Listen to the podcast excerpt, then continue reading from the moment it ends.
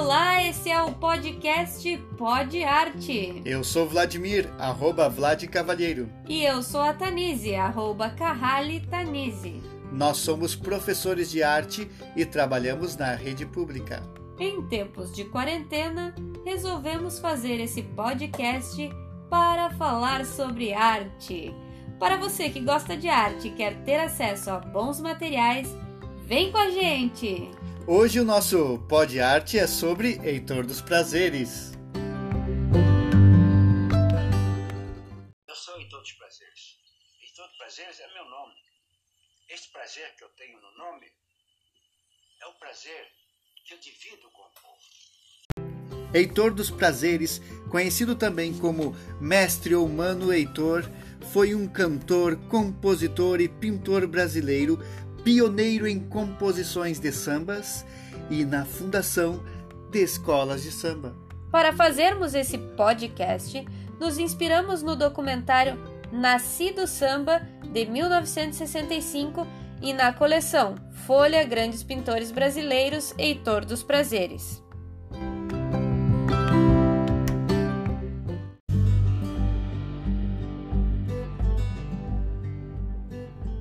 Heitor nasceu em 23 de setembro de 1898 no Rio de Janeiro, dez anos depois da abolição da escravatura. Conhecido desde os 12 anos como Mano Heitor do Cavaco, já tinha fama como músico quando começou a pintar aos 39 anos. Mas vamos voltar um pouco no tempo e descobrir como esse artista, que fala sobre a identidade e o patrimônio cultural brasileiro, formou-se. Seus pais eram Eduardo Alexandre dos Prazeres, um marceneiro e clarinetista da banda da Guarda Nacional, com quem Heitor aprendeu suas primeiras notas, e Celestina Gonçalves Martins, costureira, residentes da Praça 11. E vocês aí, pesquisem a Praça 11. Vocês vão conhecer muito da cultura brasileira. Seu pai morreu muito cedo, quando Heitor tinha apenas sete anos, sua mãe colocou no colégio dos padres, mas foi expulso. Cursou apenas até a quarta série.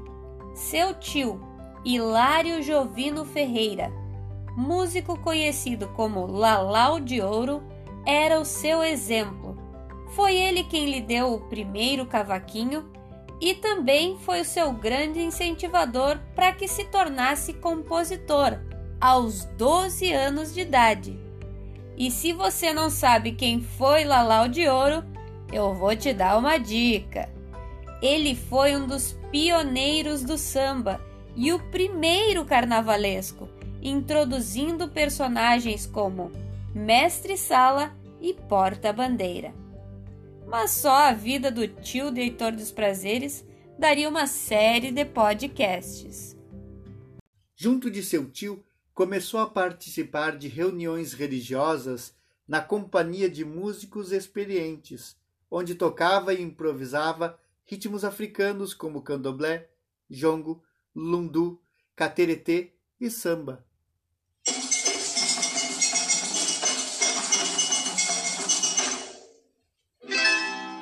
São Cosme São Damião.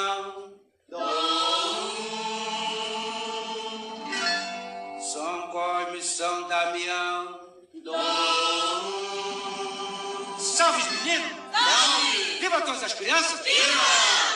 Você já ouviu falar dos Bambas e a Casa das Tias? Heitor passou a frequentar a Casa das Tias, ponto de encontro dos Bambas.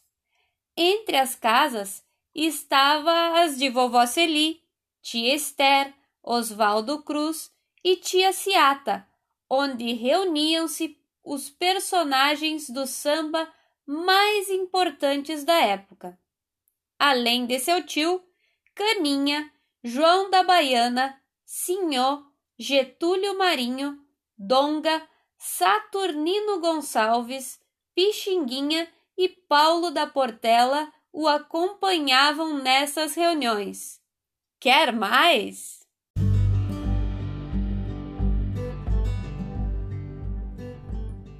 Para ajudar a família, como não tinha muito estudo, fez curso de marcenaria e trabalhava como engraxate e vendedor de jornais. Com o que ganhava, frequentava cervejarias e cinemas mudos no entorno da Praça 11.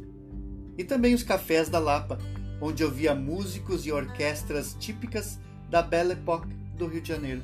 Aos 13 anos, Heitor dos Prazeres foi enviado à prisão por vadiagem e passou dois meses na colônia correcional Dois Rios, na Ilha Grande.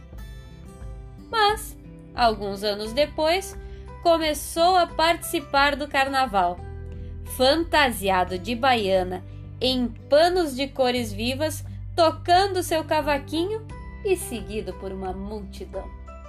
Na década de 1920, junto com outros sambistas e compositores, ajudou a organizar vários grupos de samba do Rio Comprido, Estácio e outros locais nas proximidades. A partir daí, tornou-se conhecido como Mano Heitor da Estácio. Participou de reuniões na Mangueira e Oswaldo Cruz, com Cartola e outros bambas, o que levou à criação das primeiras escolas de samba cariocas. São elas: Deixa Falar, De Mim Ninguém Se Lembra e Vizinha Faladeira, as três do Estácio. Prazer da Moreninha e Vai Como Pode da Madureira, que anos após se uniram e se transformaram na Portela, escola de samba favorita de Heitor, cujas cores azul e branco foram escolhidas por ele. Ele também participou da formação da Estação Primeira de Mangueira, com Cartola. Em 1929, a Portela foi a primeira vencedora em uma competição entre escolas, com uma composição de Heitor dos Prazeres, claro. Não adianta chorar.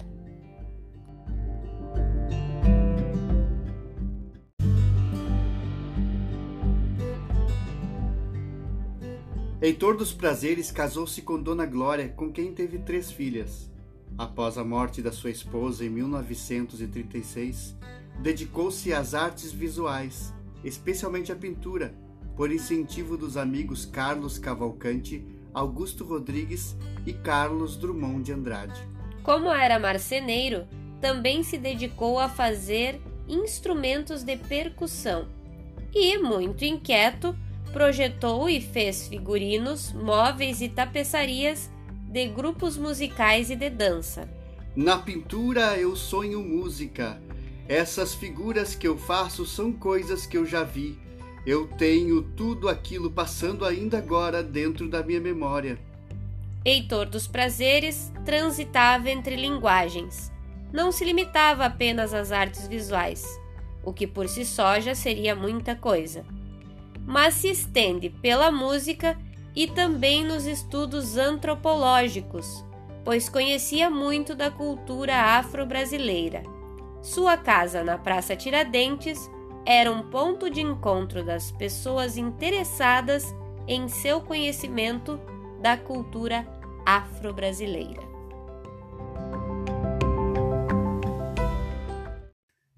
Entre os visitantes estava sempre o estudante de medicina e futuro compositor Noel Rosa. Prazeres era conhecido no bairro como um especialista em capoeira e muitas vezes ajudou os amigos a defenderem as suas amadas. Dizem que certa feita foi ajudar a defender a namorada de Noel e na volta eles vieram cantarolando uma marchinha que depois tornou-se um dos maiores sucessos da carreira de Heitor e Noel Rosa. Houve aí Pierrot apaixonado.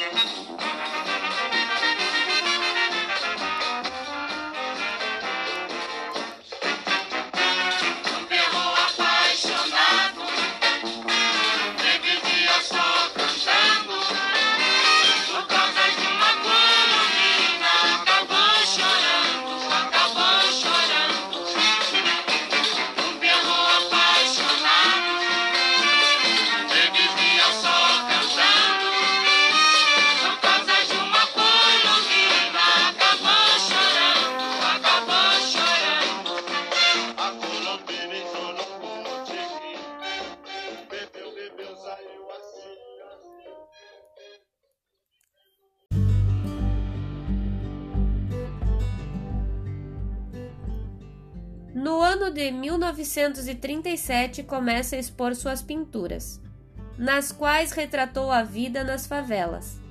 Crianças brincando, homens jogando e bebendo, jovens dançando samba. Nessas pinturas, representava os rostos das pessoas de perfil, com a cabeça e os olhos voltados para cima. E fez muito sucesso. Caiu nas graças da elite carioca, porque era único e especial. A grande expressividade das telas vem dos temas envolvidos, narrativas e vivências do local que o pintor chamava de Pequena África. Pintura ingênua ou arte naif, assim ele foi classificado. Mas por ele se definia: Eu sou carioca, boêmio e sambista. Meu sangue é de artista, não posso negar. E realmente é inegável que as pinturas de prazeres são de uma riqueza sem igual. Ele dedicou sua vida à arte, deixando uma significativa produção, compondo com tintas e notas musicais. Expõe na Galeria Quirino em Salvador em 1964, em pleno golpe. No ano seguinte, participa da mostra no Marx, Museu de Artes do Rio Grande do Sul. Após, integra a exposição Oito Pintores Ingênuos Brasileiros em Paris. E Antônio Carlos Fontoura faz o primeiro documentário sobre o artista.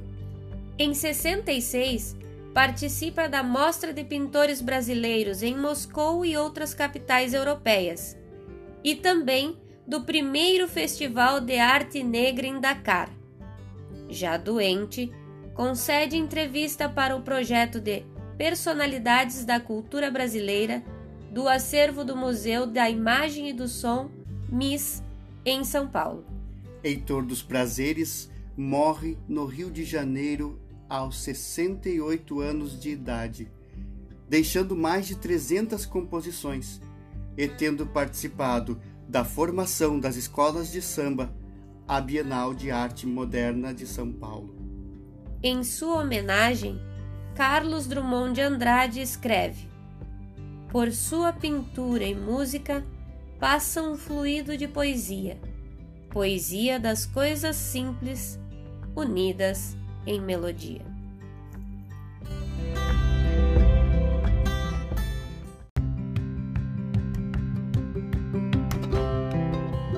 Chegamos ao final do nosso segundo Pod Arte e hoje falamos sobre Heitor dos Prazeres, autor de sambas e pinturas que marcaram a cultura brasileira.